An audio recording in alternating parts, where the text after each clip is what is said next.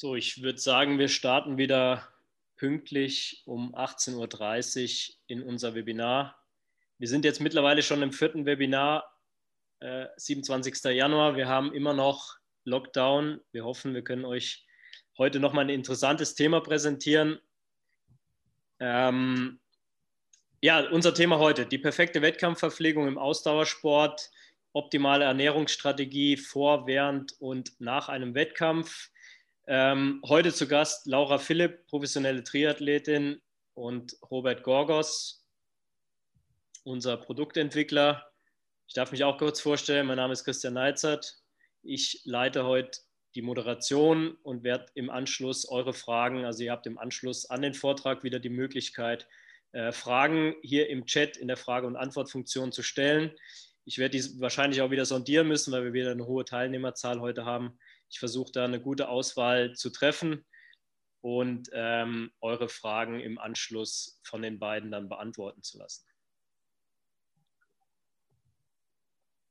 Ja, unser Gast heute, Laura Philipp, professionelle Triathletin, hat schon 14 äh, 70.3 Ironmans gewonnen, ist auf der Langdistanz unterwegs, hat 2019 bei ihrem ersten Ironman-Debüt auf Hawaii äh, gleich auf Anhieb Platz 4 ähm, erreichen können, trotz einer verletzungsbedingten schlechten Vorbereitung oder mäßigen Vorbereitung. Äh, Vorbereitung. Ähm, die Laura ist seit dieser Saison 2021 auch über Kick-Ass, da haben wir den Kontakt halt bekommen über Philipp. Philipp äh, Seib, ihr Ehemann und Trainer, ähm, hat uns den Kontakt da vermittelt und die Laura ist seit der neuen Saison 2021 auch offiziell mit unseren Produkten im Training, im Wettkampf unterwegs. Ähm, ja, wird sich gleich auch nochmal selber kurz vorstellen. Laura, vielen Dank, dass du dir heute Zeit genommen hast, mit uns hier gemeinsam das Webinar zu machen. Als nächstes stelle ich auch noch mal ganz kurz Robert vor. Wer ihn noch nicht kennt, Robert Gorgosch ist unser Produktentwickler vom Ministry of Nutrition, Ernährungsberater im Spitzensport, im Radsport, äh, im Fußball unterwegs, ist selber ähm, A-Lizenztrainer, ebenfalls für Radsport, äh, betreut viele ähm, Sportler, ähm, auch trainingsmäßig. Ja. Herzlich willkommen, ihr beiden.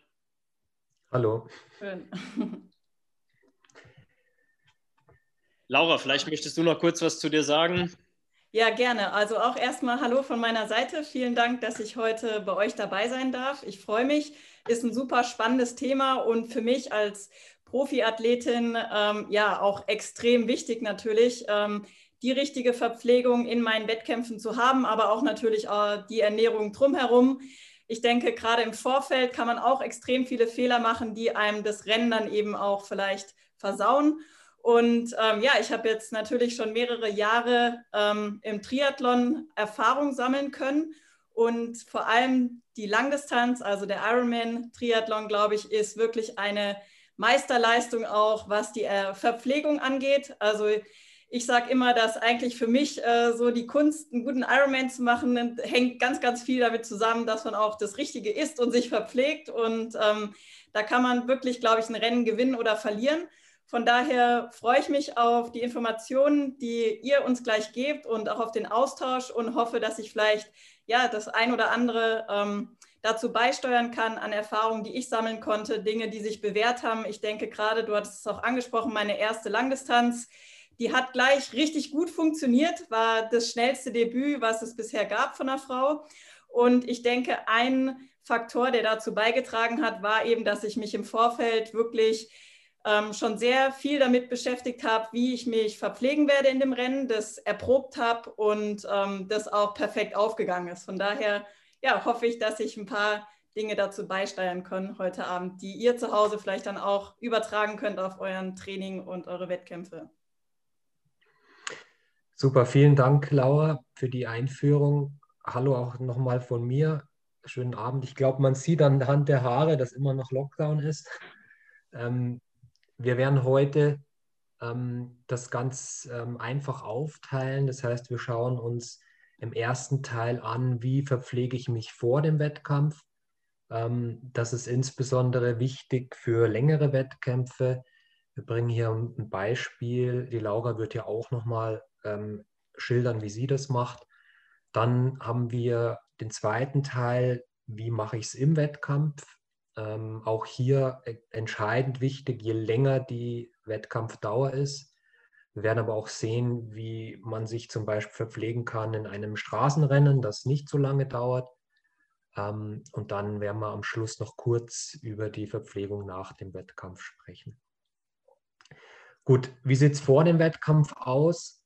Ähm, das sind jetzt einfach einerseits Erfahrungen, die ich gemacht habe mit, mit Sportlern in den letzten 20 Jahren, aber natürlich auch irgendwo wissenschaftliche Fakten, die einfach ähm, ja, feststehen und Sinn machen. Ähm, man, man liest leider immer noch häufig von sogenannten Nudelpartys, die heißen auch tatsächlich so, ähm, die dann meistens am späteren Nachmittag oder teilweise auch am Abend, äh, am, am Tag vor dem Rennen stattfinden. Und das wäre zum Beispiel etwas, was ich auf keinen Fall machen würde. Also viel besser wäre es, die Kohlenhydrate am besten nicht nur am Tag vor dem Rennen, sondern zwei, drei Tage vor dem Rennen, also vor allem wenn es ein sehr langer Wettkampf ist, in kurzen Abständen gleichmäßig ähm, zum Beispiel alle zwei bis drei Stunden aufzunehmen. Ich sage mal, man versucht dann das Insulin am Laufen zu halten und die Glykogenspeicherung sicherzustellen dadurch. Und das funktioniert aus vielerlei Hinsicht so besser, weil natürlich das weniger Belastung ist für die Verdauung, weil man vielseitiger essen kann, weil man einfach sich leichter tut, auch große Mengen zu essen, also große Kohlenhydratmengen. Ähm, wir bringen gleich noch ein Beispiel dazu. Ganz wichtig, dass man das vorher mal ausprobiert hat. Also wenn man jetzt nur sehr wenige Wettkämpfe im Jahr hat, ich denke an einen Marathonläufer zum Beispiel, dann wäre es sicher zu empfehlen, das vorab mal im Training zu testen. Also extrem wichtig, wie reagiert mein Körper, wie reagiert die Verdauung, wie fühlt sich das dann auch bei hoher Belastung an. Also wenn es dann an den Wettkampf rangeht, das sollte man vorab unbedingt mal ausprobiert haben. Die letzte Mahlzeit vor dem Wettkampf auch sehr wichtig. Ich glaube, das ist kein Problem, das vorab mal auszuprobieren. Ähm, Im Radsport sagen wir immer, ähm, drei Stunden, spätestens zwei Stunden vor dem Start. Hängt auch davon ab, geht es gleich Vollgas los oder kann man damit rechnen, dass das relativ gemäßigt startet. Also das muss man sich etwas überlegen, sollte man unbedingt auch vorher ausprobieren. Was feststeht, dass man natürlich nichts schwerverdauliches, also nicht zu viel Fett, nicht zu viel Eiweiß und wenn es geht, auch nicht zu viele Ballaststoffe aufnehmen könnte, äh, aufnehmen sollte. Ein Beispiel dazu, ähm, Laura sagt auch gleich nochmal was dazu, wie sie das macht. Ähm, das habe ich mal so aufgestellt. Man sieht hier, ähm, dass etwa, ich habe das jetzt mal für mich gerechnet, 70 Kilo etwa, kann aber natürlich für jeden anderen auch gerechnet werden, ähm, wie sowas aussehen könnte. Also man sieht hier schon mal ganz gut, dass es viele Mahlzeiten sind, also in dem Fall äh, sechs Mahlzeiten. Ähm, wobei nicht alles als Mahlzeit klassisch beschrieben werden kann. Also zum Beispiel das Kohlenhydratgetränk im, im, im Training am Tag vor dem Wettkampf ähm, könnte zum Beispiel das gleiche sein, was man dann am nächsten Tag äh, im Wettkampf verwendet. Aber das wird hier einfach mitgezählt und Frühstück ähm, ganz klassisch kann man als Porridge zuführen, kann man auch einweichen mit der Reismilch. Die Banane liefert Kalium, die Rosinen auch, was so ein bisschen die Glykogenspeicherung begünstigt. Ich habe auch versucht, in dem Plan alle Lebensmittelgruppen einzubauen. Also wir haben hier am Abend eine kleine Portion Fisch. Wir haben mittags ein bisschen Milchprodukt dabei. Wir haben ähm, auf jeden Fall genügend Kalium, Magnesium, also Mineralstoffe. Ähm, das ist ein Beispiel. Das kann natürlich auch anders aussehen. Aber man sieht hier ganz klar, der Fokus liegt natürlich massiv bei den Kohlenhydraten. Ähm, wir liegen hier bei fast 9 Gramm pro Kilogramm Körpergewicht oder 70 Prozent der Energiezufuhr. Trotzdem ist genügend Eiweiß da, aber in dem Fall natürlich nicht so viel Fett. Man, wie gesagt, ähm, Verdauung ist ein Thema. Kohlenhydrate sind jetzt entscheidend und hier geht es nicht darum, irgendwelche ähm, Experimente zu machen, sondern das sollten Dinge sein, die leicht verdaulich sind, die vielleicht doch überall auf der Welt äh, zu be bekommen sind, die leicht zuzubereiten sind. Also das sind alles Faktoren, die hier eine Rolle spielen. Laura, vielleicht noch von dir, was, wie machst du das oder hast du Erfahrungen gemacht? Ja, also ähm, bei mir sieht es, denke ich, würde ich sagen, jetzt ähnlich aus wie bei dir. Ähm, für die Triathlon-Wettkämpfe fange ich eigentlich immer zwei Tage vor dem Wettkampf an, sozusagen ein bisschen mehr auf äh, die Ernährung zu achten. Das heißt, dass ich wirklich schaue, ähm, so wie du es schon gesagt hast, dass ich ähm, vor allem Ballaststoffquellen, die bei mir sonst einen sehr großen Anteil in der Ernährung als Vegetarier einnehmen, ein bisschen zu reduzieren. Das heißt, gerade Dinge, die vielleicht auch eben länger im Darm verweilen können. Ich denke da an Hülsenfrüchte, Nüsse, einfach generell auch fetthaltige Sachen. Ähm, die versuche ich definitiv zu reduzieren oder dann gar nicht mehr zu konsumieren. Also ich muss da auch ein bisschen unterscheiden zwischen einem 70-3 und einem Ironman. Ähm, der 70-3, der geht ja ungefähr so vier Stunden bei mir. Und da weiß ich, dass ähm, jetzt zum Beispiel ein Toilettenstopp oder so eher unwahrscheinlich ist. Ähm, wohingegen bei einer Langdistanz ähm, spielt es dann tatsächlich noch eine größere Rolle, dass ich wirklich ja vermeiden möchte, dass ich da irgendwie einen Dixie-Stopp einlegen muss. Von daher schaue ich da wirklich, ähm, dass ich äh, ja definitiv eben zwei Tage vorher schon, ähm, ich sag mal, sehr viele Sachen, Obst, Gemüse reduziere und ähm, schaue, dass ich dann wirklich, ähm, also ich esse schon noch Gemüse, aber dann schaue ich, dass ich ähm, Gemüse esse, was sehr viel Wasser hat, zum Beispiel Zucchini, Tomate. Das sind so Sachen, die einfach auch leicht verdaulich sind. Ähm, genau, Frühstück äh, mache ich genauso wie du. Ich glaube sogar auch 100 Gramm Haferflocken, also die gleiche Portion, wobei ich da auch jetzt nicht irgendwie groß ähm, rumwiege, sondern ich mache das eigentlich nach Gefühl. Ähm, das ist tatsächlich so, dass ich eigentlich das auch vorm Rennen nicht anders mache. Also das Frühstück, was ich eigentlich sonst esse, ähm, esse ich auch ähm, in den Tagen vorm Rennen und selbst noch am Rennen morgen. Das Einzige, was ich dann eben vielleicht ähm, weniger mache, ist jetzt, ich esse keinen Apfel dazu oder so. Also Obst wird reduziert. Ähm, aber ansonsten ist es eigentlich gleich, weil ich einfach auch festgestellt habe, wenn ich jetzt künstlich anfange, irgendwas anderes zu machen, ähm, ist es für meinen Körper teilweise schwieriger, als wenn ich einfach die Sachen, die eh gut funktionieren, beibehalte und nur so ein bisschen ähm, adaptiere einfach. Und ähm, Genau, also im Endeffekt sehen meine zwei Tage vorm Rennen äh, so aus wie bei dir. Ich lasse Fisch und Fleisch noch weg. Ähm, dafür ähm, nehme ich gerne noch zusätzlich zwei Shakes, die ich trinke. Das heißt, ich ähm, versuche auch meine Kohlenhydratspeicher einfach über Flüssignahrung sozusagen noch zusätzlich zu füllen. Einfach auch mit dem äh, Hintergrund, dass ich dadurch natürlich ein bisschen weniger noch ähm, Nahrung in meinen Magen-Darm-Trakt schiebe ähm, und trotzdem meine Speicher füllen kann. Das hat sich jetzt bei mir echt sehr gut bewährt. Könnte man jetzt zum Beispiel mit euren Produkten eben super mit einem Slow Carb machen, dass man einfach da ähm, nochmal zwei, drei Portionen am Tag trinkt. Kann man natürlich dann auch noch ein bisschen mit den äh, Bewegungseinheiten, die man da noch hat vorm Rennen, ähm, verbinden.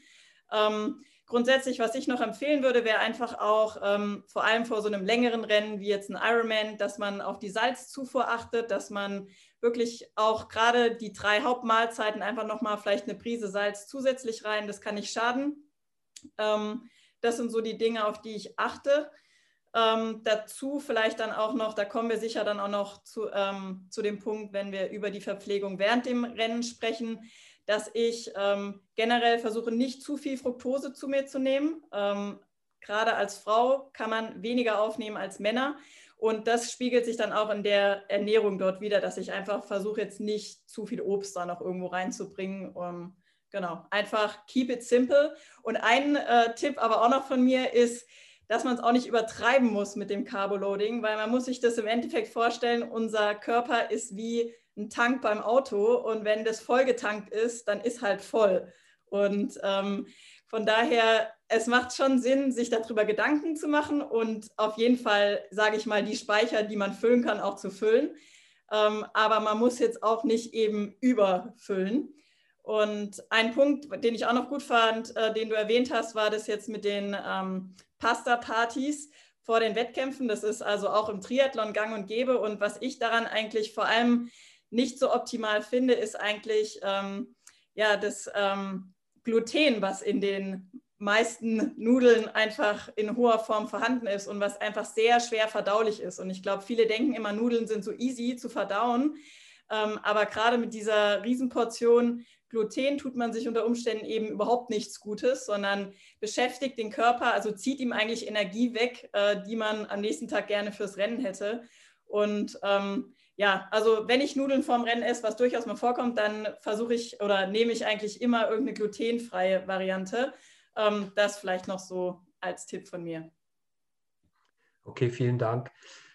Wie gesagt, da ist jeder individuell. Andere schwören vielleicht auf die Nudel. Ähm, wir haben jetzt hier auch ein Beispiel, was weniger Gluten enthält. Ähm, was mir noch wichtig ist, es geht hier nicht um maximal gesund oder so am Tag vorm Rennen. Also wir haben jetzt keinen extrem nährstoffreichen Salat oder so. Das würde ich tatsächlich vermeiden. Also wenn Gemüse, dann am besten irgendwie gedünstet oder gekocht oder mit den Speisen verarbeitet. Damit habe ich eigentlich ganz gute Erfahrungen gemacht. Ähm, gut. Wie sieht es dann im Wettkampf aus? Ähm, vielleicht erstmal dazu ein paar Grundlagen. Also erstmal muss man sich überlegen, wie viel Speicher ist überhaupt da. Man muss auch wissen, dass nicht alles, was ich jetzt über die Nahrung aufnehme, auch eins zu eins im Muskel als Glykogen ankommt.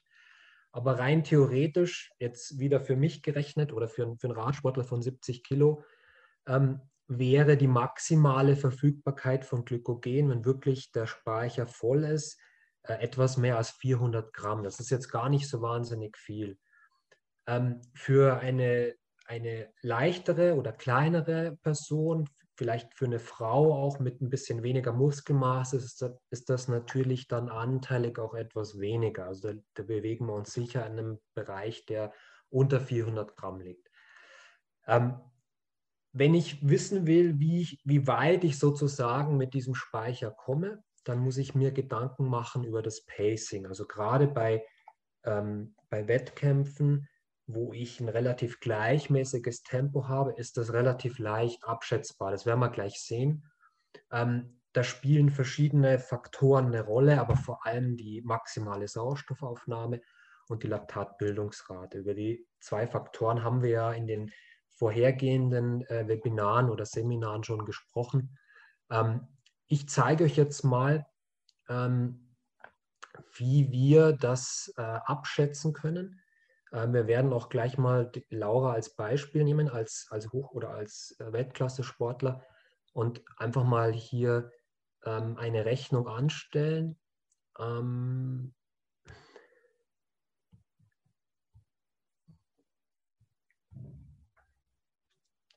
Moment. Versuche das mal so ein bisschen wegzuschieben. Also wir haben, wir haben in den letzten Monaten viel gearbeitet äh, oder besser gesagt, äh, der Volker hat an, an einem Programm gearbeitet, das uns ermöglicht, genau das auszurechnen. Das heißt, wir können hier ähm, über das Körpergewicht, über die VO2 Max und die Laktatbildungsrate ähm, ein Pacing sozusagen festlegen. Das heißt, wir geben ein, ich möchte etwa in einem Kohlenhydratverbrauch von 120 bis 140 Gramm Kohlenhydraten pro Stunde unterwegs sein. Wir werden nachher gleich nochmal sehen, was das bedeutet. Ähm, ich denke mal, das ist realistisch. Das heißt, man kann eine gewisse Menge an Kohlenhydraten aufnehmen. Der Verbrauch, sprich das Pacing, darf ein bisschen drüber hinausgehen, weil ich ja meine Kohlenhydratspeicher habe und die jetzt zum Beispiel beim Ironman nicht komplett im Schwimmen leer gemacht. Das heißt, auf dem Rad ist natürlich jetzt bei, dieser, bei diesem Sport die Aufnahme von Kohlenhydraten am einfachsten. Beim Laufen wird die Kohlenhydrataufnahme etwas geringer sein oder einfach naturgegeben etwas äh, geringer ausfallen jetzt auf dem Rad. Und wenn wir jetzt diese äh, Parameter hier eingeben, ich schiebe das hier mal weg, ähm, dass es auch jeder sehen kann, ähm, dann liegen wir bei einem Pacing von etwa 240 Watt. Das mag vielleicht jetzt bei, äh, bei der Langdistanz ein bisschen konservativer sein vielleicht ein bisschen drunter, bei der, bei der Mitteldistanz vielleicht ein bisschen schneller. Es gibt sicher auch Phasen, wo wir darüber hinausgehen, aber so die, die mittlere das mittlere Pacing sollte in diesem Bereich sein. Also man sieht natürlich eine sehr geringe Laktatbildungsrate und eine sehr, sehr gute VO2 Max. ähm, ermöglichen natürlich auch entsprechend hohes Tempo. Bei diesem Tempo von etwa 240 Watt läge sie jetzt hier genau in diesem Bereich von zwischen 120 und 140 Gramm Kohlenhydratverbrauch. Ich will euch mal ein Beispiel zeigen, was, was verdeutlicht, wie groß der Einfluss von VO2 Max und VLA Max ist. Ich gehe jetzt einfach mal einen Hobbyfahrer ein. Ich denke jetzt an den Radsport, ich denke an Trainingslager im Frühjahr in Mallorca, 85 Kilo Körpergewicht, ist nur ein Beispiel. Natürlich nicht eine 69er Sauerstoffaufnahme, sondern vielleicht eine 49er Sauerstoffaufnahme. Und in der Regel, wenn man jetzt nicht so gut vorbereitet in den März zum Beispiel startet, dann vielleicht eine VLA-Max von 0,7. Man sieht jetzt hier, ähm, sie könnte, also Laura könnte jetzt ähm, bei 100 Gramm Kohlenhydratverbrauch, nehmen wir einfach mal die Größe, 225 Watt fahren. Das wäre jetzt auf ihr Körpergewicht bezogen ähm, ungefähr 4 Watt pro Kilo. Wenn wir jetzt diesen Sport dann nehmen, dann sieht es ein bisschen anders aus. Das heißt, bei 100 Watt, ähm, äh, bei 100 Gramm Kohlenhydratverbrauch ist er bei 170 Watt äh, Leistung und das wären genau 2 Watt pro Kilo, also halb im Prinzip ist der, ist der Kohlenhydratverbrauch doppelt so groß oder viel, viel größer. Und, oder die Leistung ist nur halb so groß bei gleichem Kohlenhydrat, Kohlenhydratverbrauch. Was hier deutlich wird, ist natürlich, wenn ich, ich sage es jetzt einfach mal so ein bisschen banal, wenn ich natürlich als Beispiel, dieser Hobbyfahrer ist in Mallorca, fährt jeden Tag ein bisschen zu schnell, also irgendwo in diesem Bereich um Schwelle, teilweise sogar drüber, viel in diesem GA2-Bereich, dann sieht man eigentlich, wie groß der Kohlenhydratverbrauch ist. Das heißt, wenn ich eine Stunde an der Schwelle fahre, dann ist der Kohlenhydratverbrauch 200 Gramm pro Stunde. Wenn ich jeden Tag drei, vier Stunden fahre, davon vielleicht eine Stunde an der Schwelle und sonst viel in diesem Mixed-Bereich, dann wird es sehr, sehr schwierig, diese Kohlenhydratdepots immer wieder aufzufüllen. Und das bringt nicht nur Probleme beim Formaufbau, sondern bringt natürlich auch Probleme mit Immunsystem, mit Regeneration, mit Muskelproblemen. Also das sind Dinge, die man einfach beachten muss. Und dieser Sportler, wie gesagt, das ist nur ein Beispiel, es kann natürlich auch anders sein, das Gewicht kann höher, geringer sein, die VO2 Max kann anders sein, die VLA Max kann unterschiedlich sein, aber sollte im Prinzip wirklich primär, jetzt am Beispiel Trainingslager Mallorca, in diesem Basisbereich, vielleicht in diesem Fettmax-Bereich unterwegs sein, wo einfach der Kohlenhydratverbrauch in einem Bereich liegt, der einfach gut zu verpflegen ist. Das sieht man jetzt hier auch. Also der müsste wirklich unter 140 Watt fahren, vielleicht nicht über die 170 Watt hinausgehen, jetzt in dem Fall, um das locker verpflegen zu können. Zum Beispiel eben dann mit, mit Riegeln oder mit einem Slow-Carb-Produkt und hätte wirklich einen guten Effekt äh, für die Verbesserung der Grundlagenausdauer, würde sich nicht kaputt fahren würde nach der einen Woche, nach zehn Tagen oder vielleicht nach 14 Tagen gesund nach Hause kommen. Und das ist natürlich dann schwierig, wenn ich mich jeden Tag sozusagen hier abschieße in diesen Hochkohlenhydrat verbrauchenden Bereichen. Gut, dann ähm, gehen wir wieder zurück äh, zur Präsentation.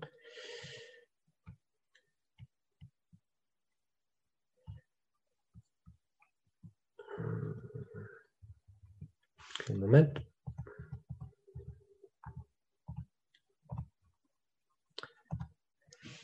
Genau, ich habe ähm, ich habe noch mal zwei Beispiele. Ähm,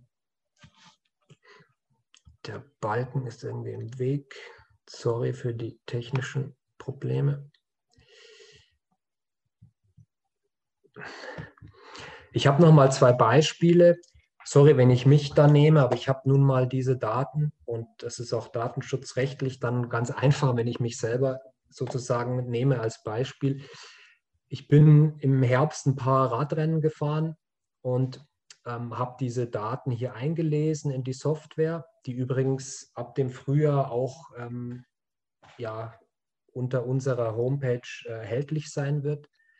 Ähm, wir haben uns noch nicht genau Gedanken gemacht, wie wir das machen werden, aber wir werden es auf jeden Fall anbieten wollen. Ich glaube, das ist super, ein super Tool, wo man einfach das Training auch sehr gut analysieren kann, wo man genau sieht, wie viel habe ich wirklich verbraucht bei einem Training und ein sehr gutes Gefühl für, für Belastung, für Pacing bekommt. Also ich glaube, das ist eine, eine, eine, super Sache.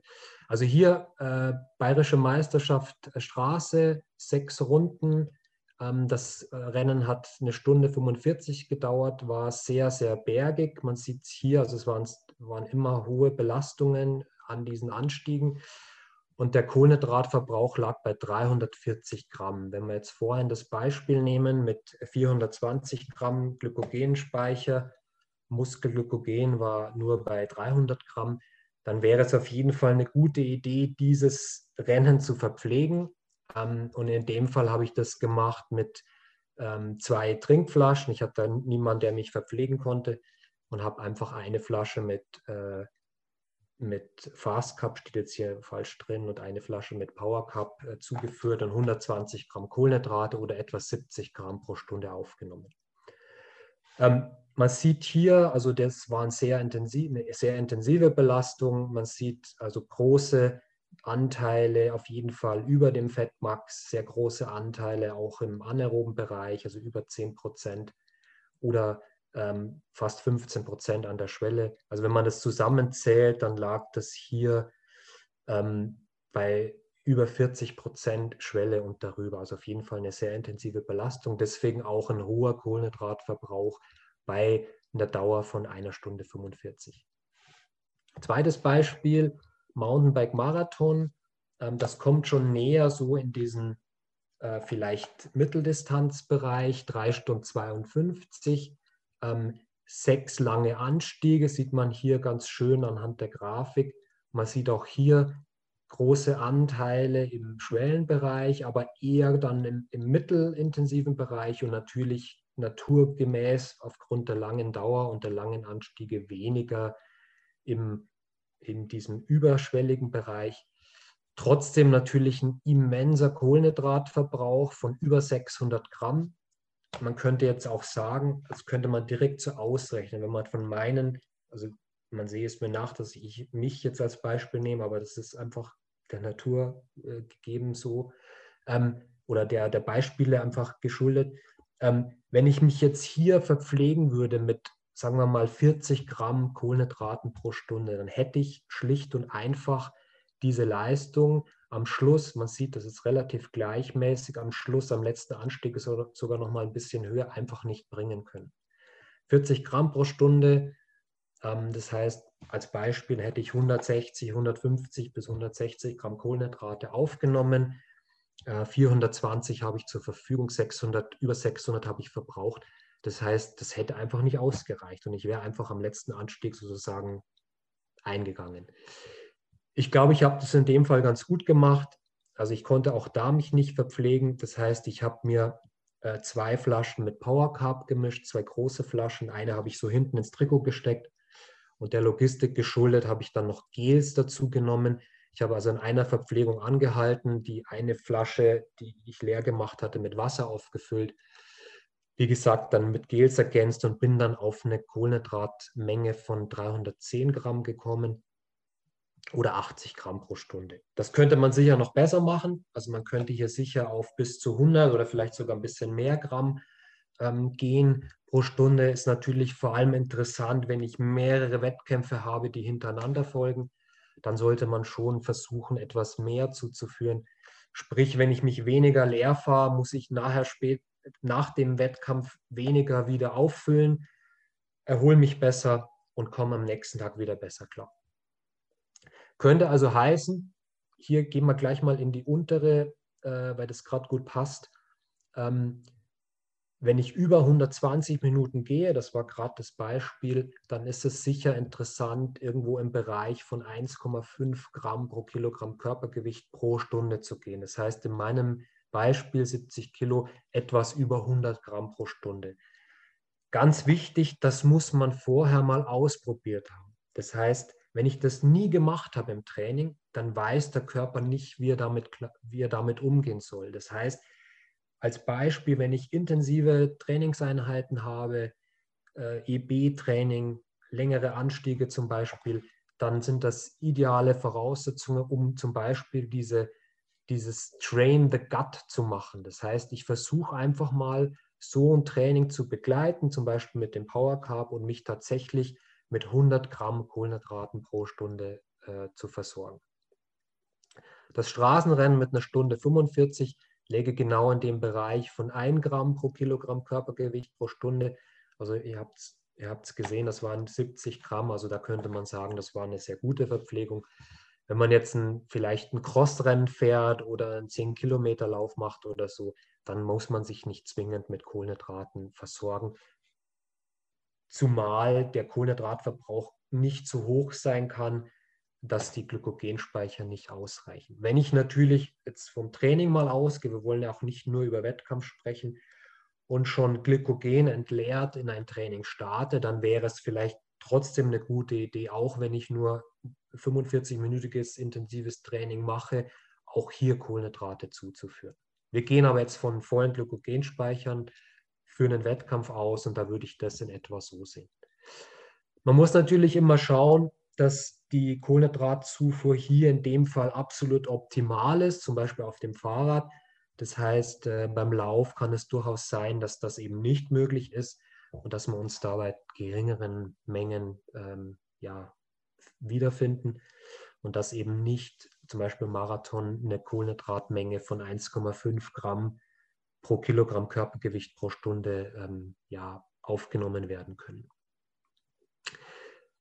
Laura, magst du vielleicht ein bisschen was zum Thema Koffein, Natrium sagen, ähm, wie du das machst, was für Erfahrungen du gemacht hast mit der Verpflegung? Also es ist vor allem natürlich interessant, was die, was Hawaii angegangen, was Hawaii angeht im, im, letzten, im letzten Jahr. Ja, gerne. Also tatsächlich zu Koffein kann ich dir wenig sagen, weil ich bisher ähm, damit im Rennen eigentlich keine Erfahrung gesammelt habe.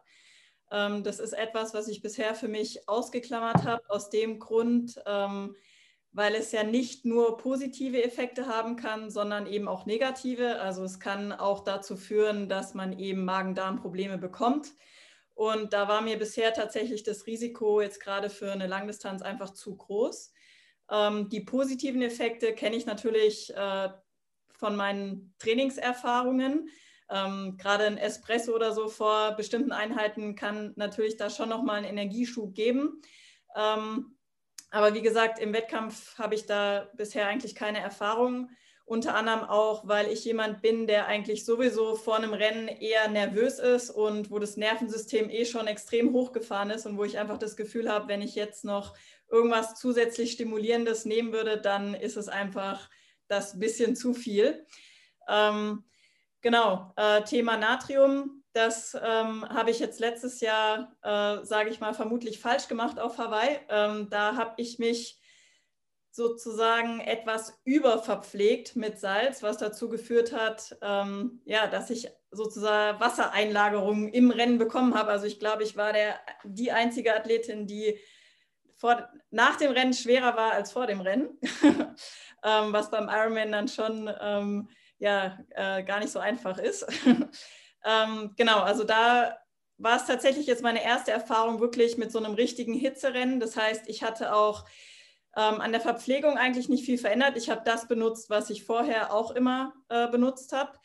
Ähm, habe aber zusätzlich in der Rennwoche schon extrem drauf geachtet, noch ähm, mein Essen immer schön zu salzen und so weiter und habe nicht bedacht, dass eben vielleicht in meiner Ernährung gerade schon oder in meiner Wettkampfverpflegung einfach auch schon Salz drin war, was ähm, für mich, ich bin relativ ökonomisch, also ich schwitze auch nicht viel. Ich hab, weiß, dass ich nicht so viele Mineralien auch verliere, was grundsätzlich sehr gut ist für Hitzerennen. Aber wenn man eben dann die ganze Zeit äh, noch zusätzlich nachführt, kann das eben auch ja, schief gehen. Ähm, die Erfahrung habe ich jetzt gemacht. Ähm, das heißt, ich habe auch jetzt letztes Jahr leider wenig Rennen machen können, aber habe da auch in, mit meiner Verpflegung drauf reagiert. Das heißt, ich habe da ähm, ja, also auf jeden Fall über die Hälfte an Salz rausgenommen und vertraue da jetzt ein bisschen mehr einfach auch auf mein Gefühl. Also ich habe zum Glück ein sehr gutes Körpergefühl und würde auch an jeden da draußen appellieren, ähm, einfach auch dieses in, die Intuition, die eigentlich jeder in sich hat, auch was Ernährung angeht, ähm, der in sich reinzuhören und darauf zu vertrauen, dass einem der Körper auch sagt, wann er was braucht. Ähm, natürlich ist es super individuell, wenn jemand jetzt extrem viel schwitzt, muss er da sicher vielleicht ein bisschen mehr Augenmerk drauf haben und es auch ein bisschen für sich ausprobieren. Ähm, genau, das war jetzt eigentlich so meine Erfahrung, die ich jetzt eben äh, 2019 sammeln konnte, dass ich definitiv weniger Salz brauche, als ich dachte. Ähm, genau.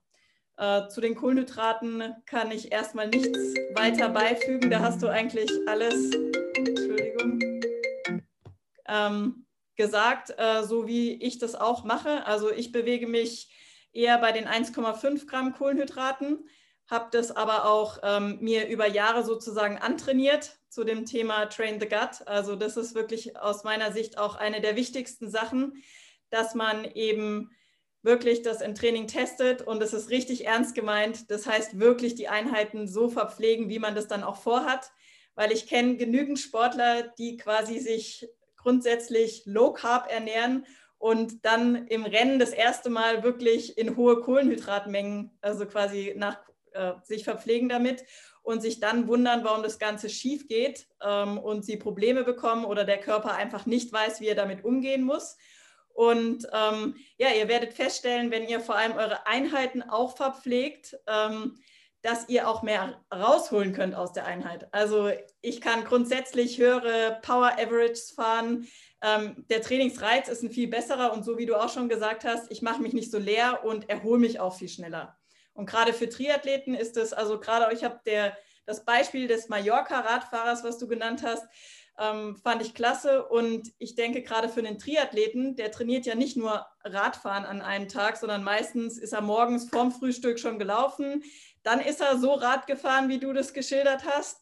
Und am Abend möchte er noch schwimmen gehen oder laufen. Das heißt, ähm, Triathlon ist wirklich nochmal Next Level ähm, Verpflegung und auch Erholung. Und meistens äh, trainiert man auch viel zu viel, was man gar nicht erholen kann. Und ähm, ja, gerade wenn man eben so viel von dem Körper verlangt, ist es eben umso wichtiger, dass man sich nicht immer, immer leer macht und ähm, eigentlich über seinen Möglichkeiten trainiert. Ja. Super, vielen Dank. Ich habe noch eine Frage an dich. Ähm, im, Im Ironman, also auf der Langdistanz, ähm, hast du irgendwelche, irgendwelche feste Nahrung zu dir genommen oder allein, also ausschließlich flüssige Kohlenhydrate? Also ausschließlich flüssig. Also ich esse morgens noch ein Frühstück, so wie du auch das ähm, erwähnt hast, circa drei Stunden vor Rennstart.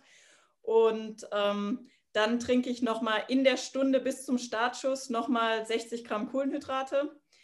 Und dann geht die Verpflegung quasi mit dem Aufstieg aufs Rad los und dann aber komplett flüssig. Ja. Okay, gut. Okay, also super Einblicke in die, in die Verpflegung ähm, ähm, einer Weltklasse-Triathletin. Ähm, zum Thema fest flüssig, also das ist auch meine Erfahrung. Also Thema Mountainbike-Marathon ähm, auf jeden Fall, wo ich sehr hohe Belastungen über eine lange Zeit habe äh, in flüssiger Form auf jeden Fall ähm, empfehlenswert. Ich habe genau bei dem Rennen, das ich vorhin gezeigt habe, auch versucht, einen Riegel zu essen. Und ich habe den halben gegessen und dann den, die, die andere Hälfte mit ins Ziel geschleppt und habe tatsächlich dann mich ausschließlich flüssig verpflegt. Ähm, das muss man natürlich auch ein bisschen ausprobieren.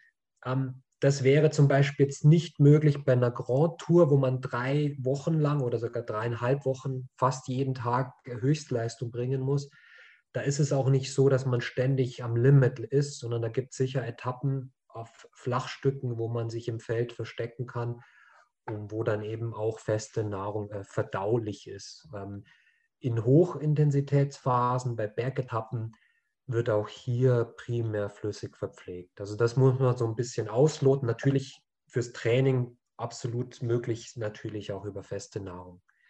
Im Wettkampf, wie gesagt, je nach Wettkampf, das muss man vorher sich überlegen. Ähm, aber mit flüssiger oder allein flüssiger Verpflegung, je höher die Belastung ist, hat Laura und habe auch ich sehr gute Erfahrungen gemacht. Gut, ähm, wie sieht es nach dem Wettkampf aus? Ähm, will ich jetzt gar nicht zu lange ausführen, weil das ein großes Thema sein wird in unserem nächsten äh, Seminar am 24. Februar. Da werden wir uns äh, über das Thema äh, Regeneration äh, mit einem äh, super interessanten Gast unterhalten. Vielleicht nur dazu, also ich spreche jetzt vor allem über den Radsport, ich spreche von Etappenrennen. Also da ist es ganz, ganz wichtig, dass man natürlich äh, nach dem Rennen sich richtig verhält, um am nächsten Tag ähm, Top-Leistung bringen zu können. Ähm, ich möchte nur eins dazu sagen, also auch im Training ist es extrem wichtig, dieses, ähm, diesen Katabolismus zu verhindern. Die Laura hat es schon angesprochen. Man möchte sich eben nicht leer fahren. Äh, es ist sicher interessant, nach dem Training dieses sogenannte Open Window, also die 30, maximal 60 Minuten nach dem Training zu nutzen, hier zum Beispiel einen Recovery Shake zuzuführen, um den Trainingserfolg zu ernten. Also ich glaube, wir müssen gar nicht so sehr ins Detail gehen, aber das Beispiel unseres äh, Radfahrers in Mallorca hat ganz gut gezeigt, wenn ich natürlich mich jeden Tag leer fahre, kann man sich gut vorstellen, dass man eben hier nicht den Trainingserfolg ernten kann. Interessant sind sicher Mineralstoffe, leicht verdauliche Kost, äh, der Schlaf ist interessant. Äh, wir haben kurz vorher äh, mit Laura äh, das, die Folien sind wir kurz vorher durchgegangen, hat sie gesagt, vielleicht kannst du das mal kurz erzählen, dass das nach, nach, dem, äh, nach Hawaii dann nicht so ausgesehen hat oder dass es nach vielen Wettkämpfen nicht perfekt läuft, wobei man dazu sagen, wobei man dazu auch sagen muss, dass hier natürlich am nächsten Tag nicht noch ein Wettkampf ansteht. Genau, also fürs Training würde ich das so absolut unterschreiben. Also das ist genau das, worauf ich auch achte, dass ich wirklich eigentlich direkt nach dem Training ähm, entweder was esse, was all das erfüllt oder eben auch einen Shake trinke. Und ähm, ja, zum Thema nach der Verpflegung nach dem Wettkampf habe ich gesagt, dass äh, wenn die Rennen gut laufen und man auf dem Podium landet, dann folgt eigentlich immer direkt die Dopingkontrolle. Und je nachdem, wie hydriert der Körper noch ist, ähm, kann das bis zu vier, fünf Stunden dauern, bis man da auch die Mindestmenge an Urin abgeben kann. Und dann ist das Problem, dass man in der Zeit eigentlich auch nicht wirklich was essen darf. Und von daher sieht meine direkte nach dem Wettkampfverpflegung meistens schlecht aus. Wenn ich gut organisiert bin und vielleicht einen Unterstützer vor Ort habe, dann habe ich äh, einen Shake irgendwo platziert, was ich trinken kann. Ähm, aber wie gesagt, manchmal darf man das auch gar nicht trinken, bevor die Probe abgegeben wurde. Und ähm, zum Thema leicht verdauliche Kost ist dann meistens so, dass eben nach vier Stunden da rumsitzen ähm, mir eher nach einer Pizza ist als nach leicht verdaulicher Kost. Und ähm, ja, auch der Schlaf nach dem Rennen, obwohl man extrem müde ist, manchmal echt schwerfällt, weil man irgendwie einfach noch so voller, ähm, ja, aufgeputscht ist einfach. Ähm, von daher nach Rennen ist es für mich tatsächlich schwierig, aber so wie du gesagt hast, meistens folgt nach einem Ironman-Rennen auch erstmal ja, ein bis zwei Wochen Erholung. Von daher ist es dann nicht so schlimm. Ähm, aber im Training achte ich da sehr stark drauf. Okay, wie gesagt, wir werden im nächsten Seminar dann noch ausführlich darauf eingehen. Gut, ich hoffe, wir haben euch ein bisschen einen Einblick geben können, wie eine gute Wettkampfverpflegung aussehen kann. Ich denke, ähm, hier noch der Hinweis auf unseren nächsten, äh, ich nenne es mal Trainingstermin, wie gesagt, 24. Februar. Äh, man kann sich anmelden, wie gehabt, unter trainingministryofnutrition.de. Ähm, da wird es um Regeneration gehen. Wir werden mit Dr. Lutz Graumann ähm, hier, glaube ich, einen ganz äh, ähm, interessanten äh, Referenten haben. Vielleicht dazu noch kurz, äh, wenn du, Laura, wenn du kurz dazu noch was sagen möchtest, Kickers Sports. Genau, also vielleicht haben es einige von euch mitbekommen, dass wir ähm, eine Firma gegründet haben für Altersklassentraining vor allem und die Kick-Ass Sports heißt. Und ähm, genau, zusammen mit einem tollen Team möchten wir euch da draußen helfen, besser zu werden, eure Ziele zu erreichen, möchten natürlich unsere Erfahrungen an euch weitergeben. Und der Philipp hat sich ähm, quasi ein Goodie überlegt für euch, ähm, dass ihr bis Freitag, den 29. mit dem Code LauraKickass ähm, auf unser Basic-Programm einen Rabatt für drei Monate bekommt. Das heißt, ähm, das kostet nur noch 50 Euro statt 75. Von daher für jeden, der Interesse hat, ähm, ja, vielleicht bei uns zu trainieren, schaut euch ähm, die Angebote nochmal auf unserer Website an, www.kickassports.de. Und äh, ja, wir freuen uns natürlich, wenn ihr bei uns trainieren wollt. Ja, also vielen Dank nochmal an beide für den Vortrag. Ähm, wir haben ein paar interessante Fragen reinbekommen. Ich glaube, es ist wichtig, sich genau darauf ja im Training, im Wettkampf vorzubereiten. Die Laura hat es ja nochmal ausführlich ähm, berichtet, wie wichtig das ist, wie viele Gedanken sich auch Robert zusammen da mit seinem Radsportteam gemacht hat. Wir haben uns auch im Fußball sehr viele Gedanken um das Thema gemacht. Ich glaube, wir trainieren alle darauf hin und hoffen, dass wir auch bald wieder auch im Amateurbereich an den Wettkämpfen teilnehmen können und dürfen. Ähm, dass man sich da nochmal speziell darauf vorbereitet, ist, glaube ich, heute auch nochmal klar geworden. Auch sich da im Training darauf vorzubereiten, darauf richten auch viele Fragen sich aus. Ähm, wir haben hier eine Frage bekommen ähm, zum Thema vegane Ernährung. Ich glaube, da ist die Laura prädestiniert, ähm, die jetzt schon sehr lange, glaube ich, vegan im Training und im Wettkampf ja unterwegs ist. Vegetarisch, oder? Ja, also eigentlich, ich, ich lege mich da nicht so fest. Also eigentlich ist es vegan, aber ich möchte mir quasi die Freiräume lassen, dass falls ich eben nicht irgendwo vegan überleben kann, auch vegetarisch äh, unterwegs sein kann. Von daher Vegetarierin, sage ich, aber viele Tage sehen vegan aus. Super. Ähm, wir haben auch die Frage bekommen, wie es jetzt im Training aussieht, ähm, ob wir das nochmal genauer, detaillierter beschreiben können, wie die Verpflegung halt jetzt gerade bei dir im Triathlon dann mit Schwimmen, ähm, im Radsport und im Laufsport aussieht, ob man da alles verpflegen muss oder sollte oder ob man dann auch auf äh, äh Zusatzprodukte wie jetzt Radversorgung halt verzichten kann. Also ich würde sagen, das kommt ganz stark eben auf Dauer und auch Intensität der Einheit an und wie viele Einheiten man eben auch trainieren möchte, ähm, was man vorher gemacht hat, wie die Speicher eben da schon belastet, vorbelastet sind. Bei mir ist es so, ich trainiere meistens drei Einheiten pro Tag und ähm, wenn die erste jetzt unter einer Stunde ist, ähm, dann muss ich während der Einheit nicht verpflegen. Ich habe dann vorher ein kleines Frühstück, kann diese Einheit äh, gut so machen ähm, wenn sie über einer Stunde wäre, dann würde ich schon auch äh, sie mit Kohlenhydraten verpflegen. Ähm, also alles, was bei mir eigentlich größer eine Stunde ist, äh, verpflege ich. Das bezieht sich auf alle drei ähm, Disziplinen. Und ähm, gerade wenn jetzt die erste Einheit schon ein bisschen intensiver war und ich zum Beispiel als zweites schwimmen gehe, dann ist es für mich definitiv so, dass ich da äh, nochmal mehr Wert drauf lege und vielleicht noch eine Portion Slow Carb zum Beispiel mehr in die Flasche mache. Ähm, also ich bin wirklich jemand, der sich lieber ein bisschen mehr verpflegt als zu wenig, weil ich einfach festgestellt habe, dass ich viel mehr aus meinen Einheiten rausholen kann, einfach vor allem auch quasi für die Folgeeinheit bereit bin. Wenn ich jetzt an euch zu Hause denke, ihr müsst vielleicht zur Arbeit gehen oder habt die Trainingssession nach der Arbeit, das ist auch immer so ein spannender Punkt dass viele eigentlich das letzte Mal zu Mittag essen und dann Feierabend haben, nach Hause gehen und dann irgendwie intensiv trainieren wollen, aber nicht wissen, was sie vorher essen können sollen. Ähm, da würde ich euch definitiv empfehlen, wirklich zwei Stunden vorher nochmal eine richtige Mahlzeit zu haben oder dann die Einheit dementsprechend mehr zu verpflegen. Ähm, also das ist einfach mein Tipp und so, wie ich das auch mache. Wenn die Einheit größer eine Stunde ist, ähm, dann äh, verpflege ich mich immer.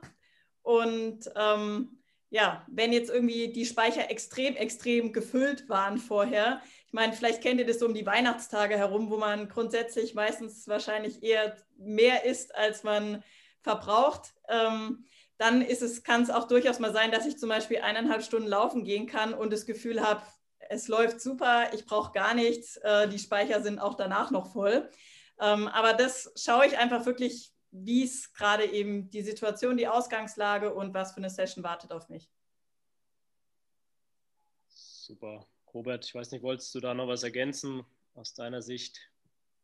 Ja, ich würde es genauso machen. Also lieber ein bisschen zu viel verpflegen, ähm, lieber ein bisschen äh, voller sozusagen oder mit nicht so leeren Speichern nach Hause kommen und die Trainingserfolge ernten sozusagen. Ich hatte es auch wirklich in der Vergangenheit und das werden sicher auch viele kennen, so oft, dass ich eigentlich dachte, ich habe mich irgendwie gut verpflegt oder diese Einheit ist so locker, ich muss mich nicht verpflegen und dann fangen halt doch irgendwann auf dem Fahrrad äh, in der letzten Stunde die Gedanken irgendwie nur noch, die gehen, was liegt zu Hause nochmal alles im Kühlschrank und was kann ich dann jetzt gleich alles essen, wenn ich zu Hause bin. Und es endet dann eigentlich darin, dass man irgendwie den ganzen Kühlschrank ausräumt und irgendwie so Heißhunger halt einfach hat, was einfach ein Zeichen dafür ist, dass man sich leer gemacht hat. Und meistens endet es dann eben auch darin, dass man danach viel mehr isst, als man eventuell müsste.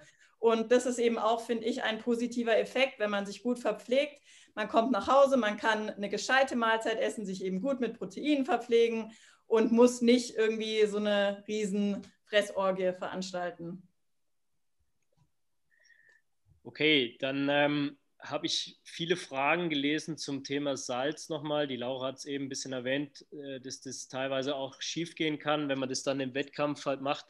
Äh, wir wissen das auch, haben daher auch ein spezielles ähm, Produkt, das Low Carb NA Plus, ähm, bei uns ähm, im Portfolio, um sich genau halt, so wie es die Laura auch ein bisschen beschrieben hat, wir wissen es, dass da sehr viele ja auch mitarbeiten, gerade bei den Langdistanzen, äh, um da vielleicht die Speicher halt auch im Vorfeld zu einem Wettkampf ähm, ja, aufzufüllen.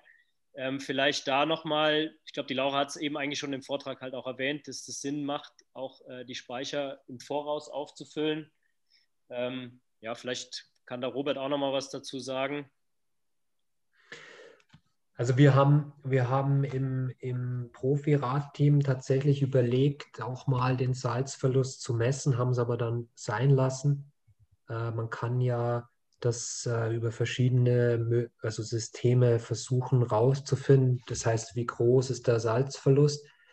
Ähm, kann man sicher machen, macht vielleicht auch durchaus Sinn. Im Radsport ist es so, dass es sehr, sehr viele Faktoren gibt, die einfach jeden Tag anders sind. Das heißt, bei einer Grand Tour ist eben nicht jeder Tag das gleiche Wetter. Wir haben nicht jeden Tag zwingend die gleiche Vorernährung. Wir haben auch nicht immer situationsbedingt immer genau die perfekte Verpflegung. Ähm, also das ist ganz, ganz schwierig. Und ähm, wie gesagt, ich glaube, man findet das selber heraus. Die Laura hat immer von Körpergefühl gesprochen. Ist man jemand, der sehr viel Salz verliert, sehr viel Mineralstoffe ausschwitzt oder eher nicht? Und dann kann man entsprechend reagieren. Also ich würde da jetzt gar nicht so äh, aufs Milligramm genau gehen, sondern einfach nach dem Körpergefühl. Brauche ich das, dann sollte ich es zuführen. Ist das eher nicht der Fall, dann brauche ich auch nicht so viel. Sehe ich auch so. Und ich denke, viele kennen das ja auch zum Beispiel, wenn man Rad fährt und äh, sieht dann die Leute, die hinten plötzlich auf ihrem Trikot so ein Gebirge haben. Das sind vielleicht wirklich welche, die eher viel Salz verlieren. Sowas habe ich zum Beispiel noch nie gehabt auf keinem Trikot, egal wie heiß es war und wie viel ich geschwitzt habe, was einfach auch zeigt, wie viel Mineralien man verliert. Ja? Oder da jetzt eben in dem Fall Salz. Und das gibt einem ja auch schon mal so ein bisschen ein Gefühl, ohne jetzt irgendwie groß Hightech-Testung zu machen, ähm, die, glaube ich, einfach auch eine hohe Fehlerquote hat weil so wie du sagst, immer ist irgendwas anders, Luftfeuchtigkeit, Temperatur, man kann das schwer wirklich genauso äh, nachstellen. Und da, dafür haben wir dann am Ende doch auch unser Körpergefühl und ähm, damit einfach so ein bisschen rumzuprobieren und sich selbst zu beobachten. Ja. Okay, ähm, da gibt es noch eine interessante Frage zu dem Thema ähm, der Wassermenge, die man in Bezug dann auf die Kohlenhydrate ähm, zu sich nehmen sollte. Ich glaube, da habt ihr auch relativ viel mit experimentiert, was man da zusätzlich zu nehmen sollte. Du meinst jetzt im Wettkampf? Ja, genau, im Wettkampf. Ja, also das hängt natürlich vom Produkt ab. Also natürlich ist genügend Wasser entscheidend wichtig. Man kann Wasser auch immer ergänzen, einfach als zur Hydrierung. Ähm, wir haben jetzt die Produkte so gemacht, also das Power Carb vor allem, dass es relativ hoch konzentriert werden kann. Das heißt, dass Verdaulichkeit, Mineralstoffkonzentration und auch Geschmack ähm, gegeben sind bei einer Konzentration zwischen 16 und 20 Prozent Kohlenhydraten. Das heißt, wenn ich von einem Liter ausgehe, dann wären das also bis zu 200 Gramm Kohlenhydrate pro Liter. Das ist sehr, sehr hoch. Das hängt auch mit der speziellen Zusammensetzung äh, zusammen, also mit, mit den Zutaten, die wir so gewählt haben, dass das eben möglich ist. Das ist natürlich bei anderen Produkten nicht möglich. Also man könnte jetzt zum Beispiel das Slow Cup nicht zu hoch konzentrieren. Also das ist speziell hier so zusammengestellt, dass das machbar ist. Ähm, wahrscheinlich wird an einem heißen Tag die 500 Milliliter pro Stunde nicht ausreichen. Also ich denke mal, jeder Marathonläufer oder auch jeder Triathlet äh, würde an einem heißen Tag wirklich versuchen, an jeder Verpflegungsstelle eben noch Flüssigkeit zuzuführen. Ich würde nur aufpassen, dass man eben nicht zu viel verschiedene Kohlenhydratgetränke mischt, dass man also bei seiner Mischung bleibt und dann im Zweifel eben das mit Wasser verdünnt. Dazu passt auch hier die Frage von Hendrik. Ähm, wie schafft ihr es, bis zu 120 Gramm Kohlenhydrate pro Stunde aufzunehmen?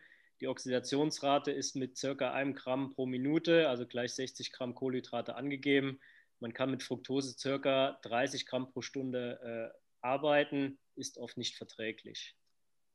Ja, also man kann das schon noch ein bisschen höher. Wie gesagt, train the gut, Stichwort train the gut. Man muss das vorher ausprobiert haben. Das ist auch nicht bei jedem möglich. Also die 90 Gramm sind vermutlich bei jedem gut möglich.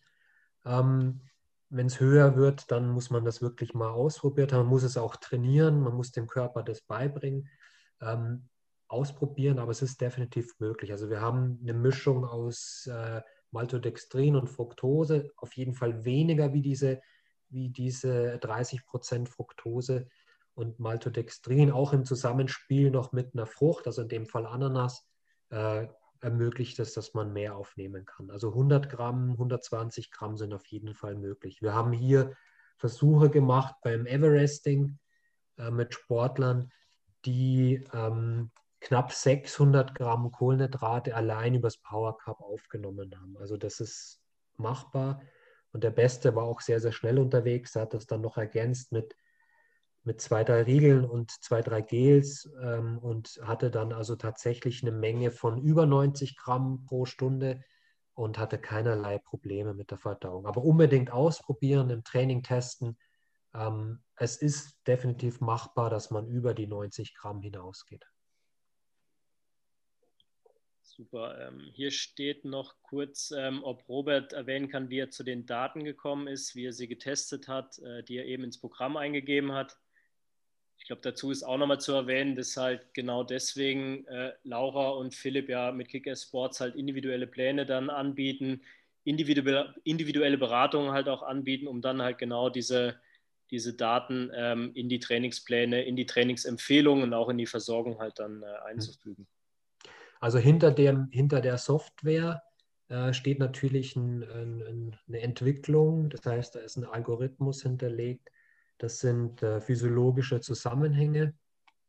Also im Prinzip spiegelt sich der Kohlenhydratverbrauch vor allem in zwei äh, Faktoren wieder oder in drei. Das ist einmal das Körpergewicht, die Muskelmasse sozusagen, dann die, die maximale Sauerstoffaufnahme, die ja wiederum aufs Körpergewicht bezogen ist, also VO2 in Milliliter pro Minute oder VO2 Max in Milliliter pro Minute pro Kilogramm Körpergewicht und in der sogenannten Laktatbildung. Also wenn jemand einen sehr, sehr ausgebildeten anaeroben Stoffwechsel hat, in Anführungsstrichen, also sehr, sehr gut sprinten kann oder sehr gut äh, kurze, hohe Belastungen fahren kann, dann hat er in der Regel eine höhere Laktatbildung als jemand, der zum Beispiel sehr erfolgreich ist beim Marathonlauf oder in der Langdistanz.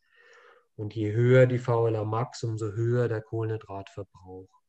Je geringer die VLA Max, umso geringer die Daten, die ich eingegeben habe, die sind einfach äh, ermittelt aus einer Diagnostik, aus einem Feldtest, ähm, wo man die Werte dann ausrechnet.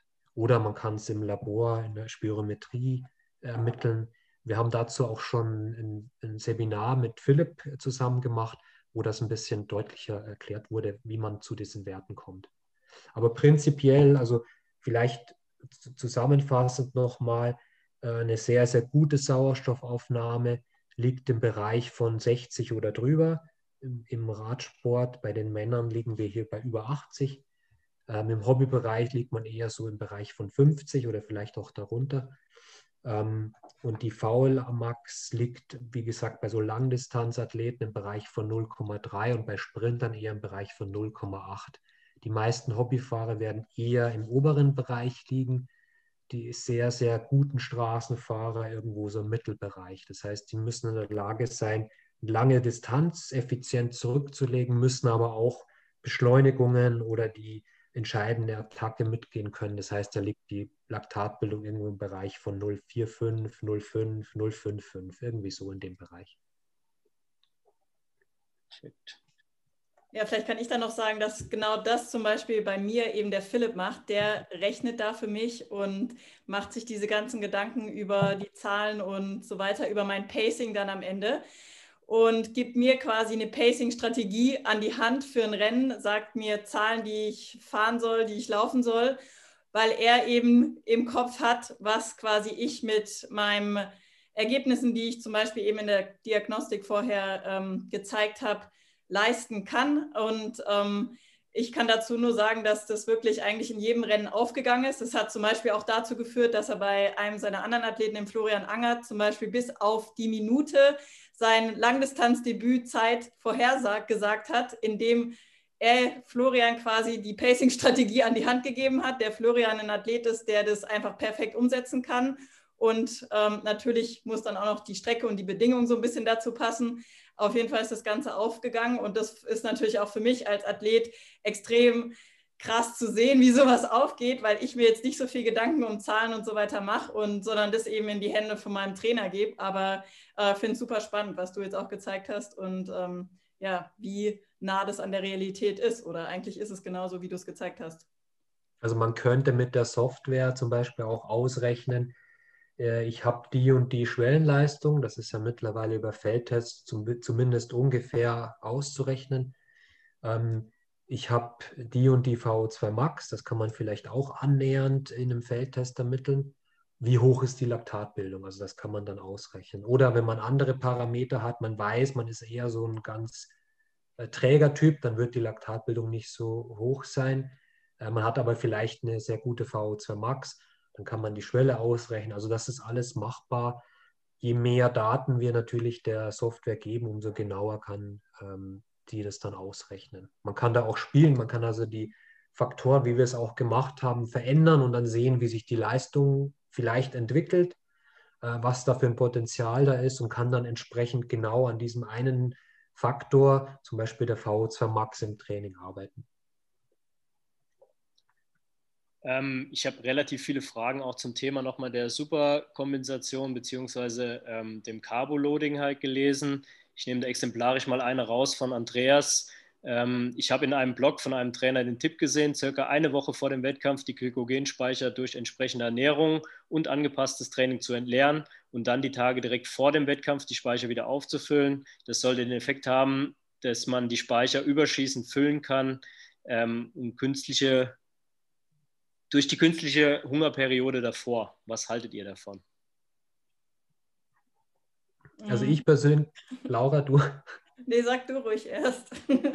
also ich halte persönlich nicht so viel davon. Es gibt da schöne Studien dazu, die das schon belegen, aber die auch zeigen, dass einfach eine Rücknahme des Trainings bei gleichbleibend hoher oder guter Kohlenhydratverpflegung in den Tagen vor dem Wettkampf fast den gleichen Effekt haben, ohne mögliche Nebenwirkungen. Also wir haben natürlich dann schon noch mal ein paar wichtige Einheiten eine Woche davor, ähm, wo man also sich gut verpflegen sollte, nicht in den Katabolismus kommen sollte, was gefährlich sein kann, wenn man sich eben mit nicht genügend Kohlenhydraten verpflegt.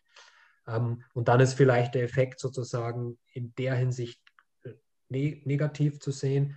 Und man hat eben nicht perfekt, die perfekte Vorbereitung auf das, auf das Hauptevent oder auf den Wettkampf.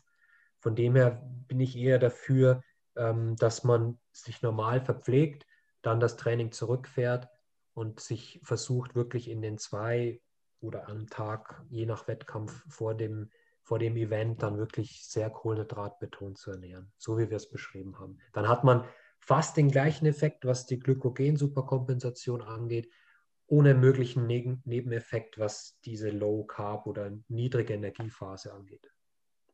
Ja, und dem würde ich absolut zustimmen. Also ich würde, für mich wäre das auf jeden Fall definitiv gar nichts, so wie der Robert schon gesagt hat, ähm, es stehen auch schon auch nochmal intensive Einheiten an und ich glaube, es ist ja die Saltin-Diät, um die es da geht, dass man da sich wirklich bewusst dann auch richtig leer macht und dann eben nicht Kohlenhydrate nach, äh, also nachschiebt sozusagen nach dem Training. Das äh, wäre für mich echt unvorstellbar. Ich glaube, ich würde definitiv krank werden, ähm, mich schlecht, ich würde schlechter schlafen vor dem Rennen und das sind so zusätzliche Negativfaktoren, die ich einfach nicht brauche.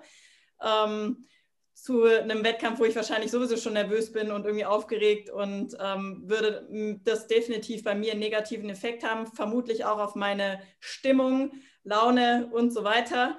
Ähm, von daher ähm, würde ich das definitiv nicht empfehlen. Ja. Ähm, ich habe dann noch eine Frage, worauf Robert halt Wert bei den Kohlenhydrategetränken legt. Vielleicht kannst du da mal was sagen, insgesamt, worauf du geachtet hast bei den Produkten jetzt, die wir da im Portfolio haben.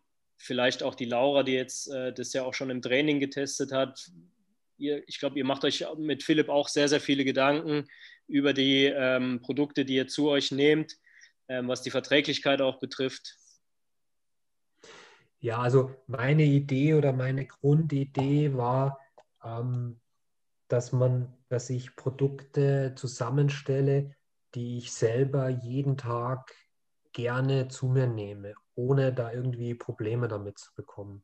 Also auch Probleme langfristig. Also ich habe deswegen versucht, da keine Süßstoffe reinzupacken. Ähm, ich habe keine Aromastoffe drin.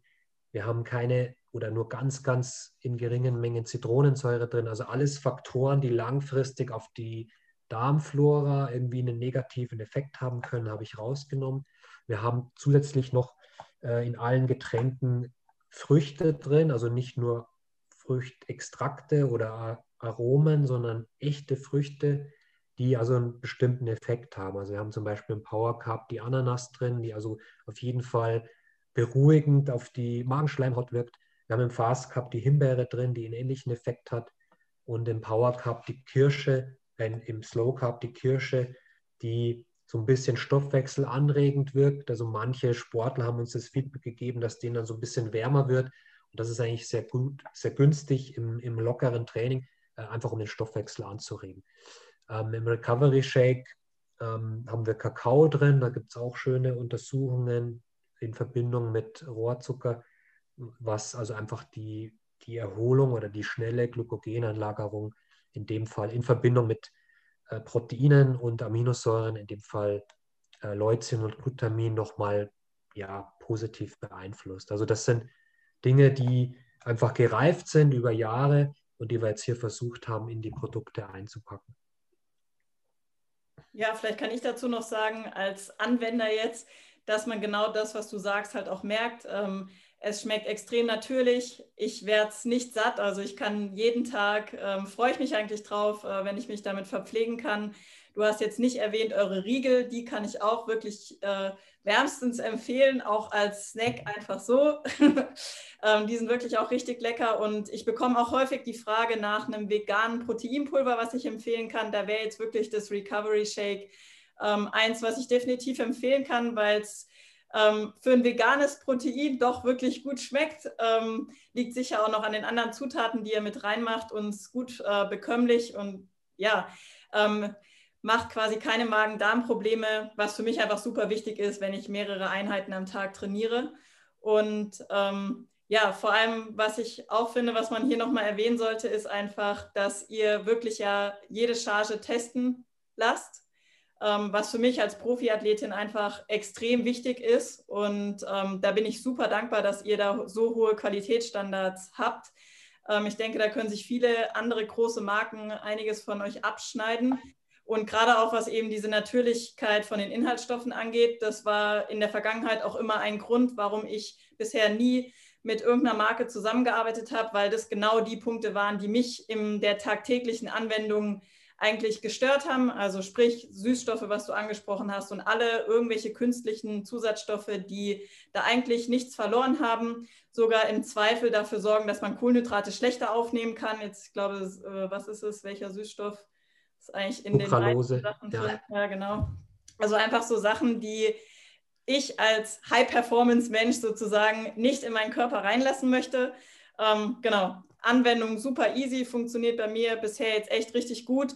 Gerade ganz hoch im Kurs ist bei mir einfach Slow Carb, weil viel von meinem Training gerade einfach im Grundlagenbereich stattfindet. Und ähm, ja, da versorge ich mich äh, sehr gut damit und mit den Riegeln. Und äh, ja, vielen Dank an dieser Stelle schon mal an euch für die gute Versorgung.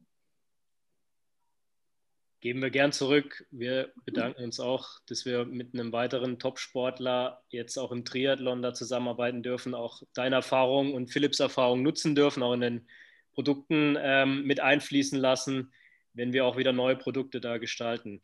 Ich will trotzdem noch die Zeit nutzen. Wir haben noch drei Minuten für Fragen. Ich finde es super, dass wir heute so lange Zeit haben, äh, auch Fragen zu beantworten zu dem Thema. Ähm, ganz interessant, woran merkt man, dass die Kohlenhydratspeicher voll sind? Ähm, eine Frage von Stefan. Das ist eine gute Frage, ja. Ähm, das ist sehr schwierig zu messen. Also man könnte Muskelbiopsien machen. Das wurde natürlich in der Physiologie oder in der Sportphysiologie gemacht. Ähm, das, was wir hier angegeben haben, sind tatsächlich Erfahrungswerte. Also das sind, das geht zurück einmal auf Erfahrung und einmal einfach auf Messungen. Das heißt, wie viel Kohlenhydrate brauche ich, um eine entsprechende Leistung abrufen zu können. Und man sagt schon, dass für lang Distanz oder für längere Wettkämpfe, das heißt in dem Fall über drei, über vier Stunden Dauer, äh, man an den Tagen vorher in einem Bereich von acht bis zehn Gramm äh, Kohlenhydrate pro Kilogramm Körpergewicht zuführen sollte. Wir hatten meines Wissens in einem vorherigen Seminar auch mal eine, eine Folie, wo man das gesehen hat, äh, wie das äh, zum Beispiel im Training aussieht, wie viel man da zuführen sollte. Ähm, wenn wir zum Beispiel von einer Grand Tour sprechen, dann sind wir sicher in einem Bereich, der über 10 Gramm pro Kilogramm Körpergewicht an Kohlenhydraten geht. Äh, je nach Training sind wir sicher etwas darunter, aber ich glaube, mit, mit diesen 8 bis 10 Gramm äh, kann man schon von einer Glykogen-Superkompensation äh, sprechen. Und das würde ich tatsächlich, wenn ich einen längeren Wettkampf, also ich denke auch an Ötztaler oder wie gesagt, eine, eine Halbdistanz oder eine Langdistanz oder ein Mountainbike-Marathon oder einen langen Radmarathon, äh, also nicht, also gibt es ja viele mittlerweile, dann würde ich mich in dem Bereich bewegen. Und das schon so zwei Tage vor dem Wettkampf beginnen, ähm, dann glaube ich, ähm, sind die Glykogenspeicher wirklich voll. Wenn man natürlich ähm, nicht oder gar nicht trainiert, ähm, und äh, so viel ist, dann wird das nicht den Effekt haben. Also es ist schon wichtig, dass man natürlich auch vorher irgendwie trainiert, also den Reiz setzt, ähm, dass der Muskel weiß, okay, ich habe was verbraucht und jetzt wird wieder was zugeführt und ich versuche, der Muskel versucht dann also mehr Energie sozusagen zu speichern. Das ist schon wichtig. Also Training und Ernährung gehören ja immer zusammen. Aber wirklich messen, also im, im Zuhause, sind die jetzt voll oder nicht, ist meines Wissens nicht möglich. Ähm, dazu auch nochmal eine Frage, weil du das gerade angesprochen hast. Du hast es ja auch mit der Tour schon so ein bisschen angekündigt in deinem Vortrag. Ähm, es gibt Wettbewerbe, Ultra-Triathlon, äh, Langdistanzen, die dann nochmal äh, das Dreifache, glaube ich, von einer, von einer Triathlon-Distanz sind. Oder spricht Günther sogar von Wettbewerben, die bis zu zwei, äh, zwei und vier Wochen dauern. Also ich denke wahrscheinlich Race Across America was es da gibt, ähm, was du da nochmal für die Verpflegung empfehlen würdest, ob du da schon Erfahrungen mit hast auch? Ich habe jetzt bei so mehrwöchigen äh, Wettbewerben ehrlich gesagt keine Erfahrung. Ähm, 24-Stunden-Rennen, ja. Also da wird natürlich irgendwann mal auch Protein irgendwie interessant. Das heißt, äh, auch, auch das könnte man eventuell als alternative Energiequelle zuführen. Ähm, es gibt zum Beispiel da so, so Shakes, die eben auch Proteine enthalten. Ähm, man könnte eventuell auch ein bisschen Fett zuführen. Also in der Regel ist es ja so, dass je länger die Distanz oder je länger die Dauer des Wettkampfs, um, umso geringer die Intensität und umso einfacher ist eigentlich die Verpflegung. Das heißt, wahrscheinlich ist es dann durchaus auch verdaubar, wenn man eben nicht am Limit fährt, sondern irgendwo in einem ja, Grundlagen- oder GA2-Bereich, dass man eben auch ganz normale Nahrung verdauen kann. Und dann ist es wahrscheinlich auch nicht im Bereich von 100 Gramm Kohlenhydraten pro Stunde, sondern eher im Bereich von zum Beispiel 400 Kalorien, 450 Kalorien pro Stunde. Und das ist dann durchaus aus einem Mix aus primär Kohlenhydraten, aber auch Fetten und Proteinen verdaubar und das sollte dann zugeführt werden. Und dann ist natürlich feste Nahrung auch dabei, ganz klar. Ja, super. Also wir haben unsere Zeit erreicht. Ähm, es sind noch viele tolle Fragen drin. Wie gesagt, wir versuchen das immer in den kommenden Webinaren ähm, da auch nochmal aufzunehmen, werden es da nochmal mitnehmen. Also vielen Dank dafür, dass ihr da live zuschaltet auch und uns auch die Fragen stellt. Ich glaube, dadurch wird es auch sehr, sehr interessant ähm, wollen das Format auch so beibehalten. Da nochmal kurz der Hinweis, ähm, wenn ihr euch bei Ministry of Nutrition bei YouTube anmeldet, dann könnt ihr auch alle vorangegangenen Webinare schauen. Die bauen alle so ein bisschen chronologisch halt aufeinander auf. Also da haben wir die Themen Training, Grundlagentraining ähm, auch nochmal intensiv ähm, besprochen. Ähm, werden da weitere Themen nochmal haben. Das nächste Thema Leistungsreserve, Regeneration. Robert hat es angesprochen mit Dr. Lutz Graumann ähm, auch ein erfahrener Sportmediziner in dem Bereich, hat sich sehr viel mit dem Thema Regeneration auch beschäftigt. Freuen wir uns sehr drauf. Ähm, vielen Dank nochmal an Laura. Laura, vielen Dank, dass sehr du. Gerne. Ganz lieben Dank, super. Ja, Danke vielen Dank, deine Erfahrung. Ich glaube, das ist für unsere Zuschauer sehr wichtig, da auch von einem äh, äh, Profisportler die Erfahrung äh, mitzubekommen. Wir freuen uns auf die Zusammenarbeit sind auch, glaube ich, schon in der Entwicklung, das kann man schon mal sagen, äh, auch mit ein, zwei Produkten noch ähm, die, die für dich extrem wichtig sind, auch gerade was ähm, die Wettkampfverpflegung betrifft. Da werden wir euch dann auch nochmal auf unseren äh, Social-Media-Kanälen darüber informieren, wenn wir da soweit sind. Vielen Dank dafür eure Unterstützung von dir und Philipp und ähm, ja, wir freuen uns auf die Zusammenarbeit. Ja, vielen Dank. Wir auch. Super spannend. Ich freue mich auf die ja, nächsten Wochen, Monate und ähm, hoffe, dass die Produkte dann auch bei Wettkämpfen zum Einsatz kommen können. Perfekt. Ja, vielen Dank, viel Erfolg im Training. Euch auch zu Hause viel Erfolg im Training. Wie gesagt, durchhalten. Noch dürfen wir raus und dürfen trainieren. Kann man nutzen die Zeit, wenn man vielleicht ein bisschen mehr Zeit hat. Äh, sich da auch trainieren, ne? den Magen-Darm-Trakt trainieren jetzt, damit es dann bei den Rennen läuft. Ja, alles klar. Vielen Dank fürs Zuschauen. Danke. Wünschen euch einen schönen Abend. Macht's gut. Dankeschön. Schönen Abend. Ciao. ciao. ciao.